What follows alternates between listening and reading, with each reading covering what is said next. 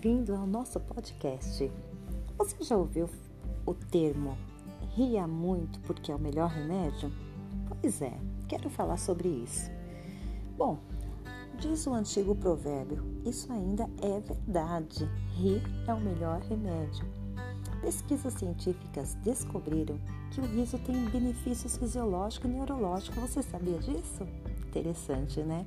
Ele ajuda a reduzir o estresse, estimula o sistema imunológico, reduz a pressão sanguínea, une os casais e revigora o relacionamento. Sensacional, não é mesmo?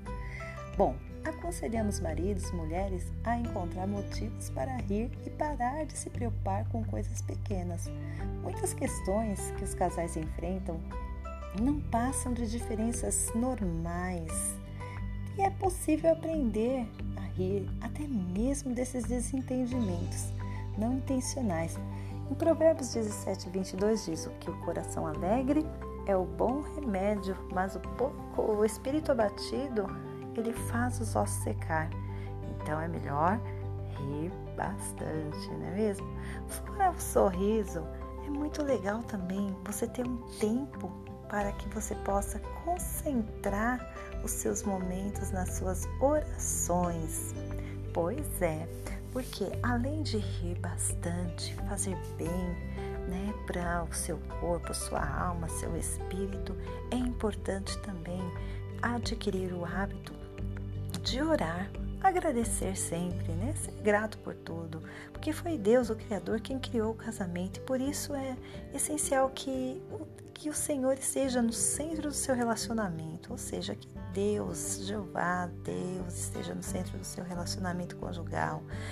Mas não adianta é, dizer isso de boca para fora, viu? É necessário manter comunhão significativa com Ele, reconhecer constantemente a presença dele no me, em meio às lutas, às, né? Porque todos, todas as famílias passam por alguns desgastes, lutas, preocupações, enfim. É necessário pedir a Deus ajuda. Então peça a Ele né, que cure o seu relacionamento, seu casamento, e então espere o milagre. Bom, o nosso Deus, nosso bondoso Deus, ele é poderoso para fazer infinitamente mais do que tudo quanto você pede, nós pedimos ou pensamos conforme o seu poder que opera em nós. Isso está lá no livro de Efésios 3:20. E também dizemos que a todos os casais que se vocês acreditam mesmo em Deus, porque todo mundo fala, ah, eu acredito em Deus, eu creio em Deus, mas se você acredita mesmo em Deus, é, então Ele está presente enquanto você conversa com o outro. Então tem motivo para briga, né? Não é verdade? Então realmente diriam alguma coisa que costumam a dizer e em especial se você pede a Deus todos os dias que perdoe os seus pecados e derrame a sua graça misericordiosa sobre a sua vida, como seria então capaz de fazer menos por seu cônjuge? Pois é, é reflexão, parar e pensar, porque Deus promete que o que buscamos com humildade em oração, Ele nos ouvirá, perdoará e sarará todas as nossas feridas.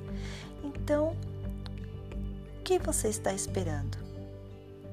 O seu casamento é, ao mesmo tempo, extraordinário, maravilhoso, mas também ele é difícil. Extraordinário por quê? Maravilhoso por quê? porque ele foi projetado pelo nosso Criador, Deus, Jeová, o seu nome poderoso, para que você provesse, né? Ou seja, para que tudo que estivesse ao seu alcance, o acolhimento, a segurança emocional, ou seja, difícil é, por unir é, dois seres humanos falhos, imperfeitos, egoístas, que é, parece se tornar ainda mais falhos e egoístas depois que se casam. Você já parou para pensar nisso? Pois é. Então, os casais eles precisam enfrentar essa realidade, trabalhar unidos, como amigos e parte do mesmo time, porque juntos devem combater o inimigo que ameaça destruir a intimidade mútua construir um ambiente de segurança emocional com a bênção de Deus. Então, lembre-se, ria muito porque é o melhor remédio e ore também para que você tenha harmonia dentro do seu lar, com a sua família Deus no centro de tudo. Até o nosso próximo episódio